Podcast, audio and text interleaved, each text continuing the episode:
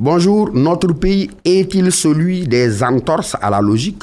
Telle sera la problématique visitée par notre rendez-vous de ce matin. Il semble convenu que sur l'intelligence du Sénégalais ne fait guère l'ombre d'un doute. Il s'agit pourtant, malheureusement, d'une intelligence viciée, vicieuse, excellant dans l'art de contourner de façon géniale la loi.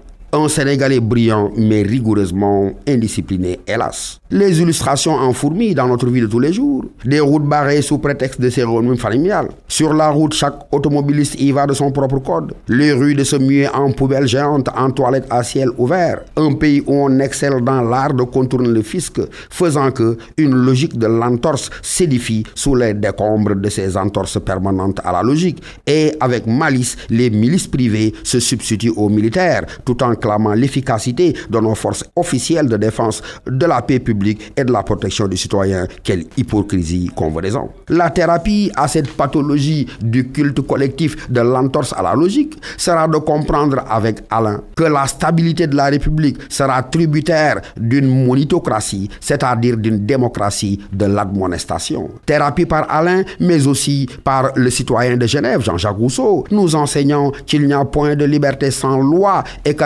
loi n'est ni obstacle ni euh, empêchement de manifestation de la liberté, mais que bien au contraire, c'est dans le strict respect de la loi qu'il y a une manifestation pleine et entière de la liberté, tant d'un point de vue individuel que d'un point de vue collectif. C'est lui qui nous enseigne dans notre société de la permissivité, Jean-Jacques Rousseau, que là où un seul individu est au-dessus des lois, il ne peut y avoir de liberté. Bonne réflexion à tous.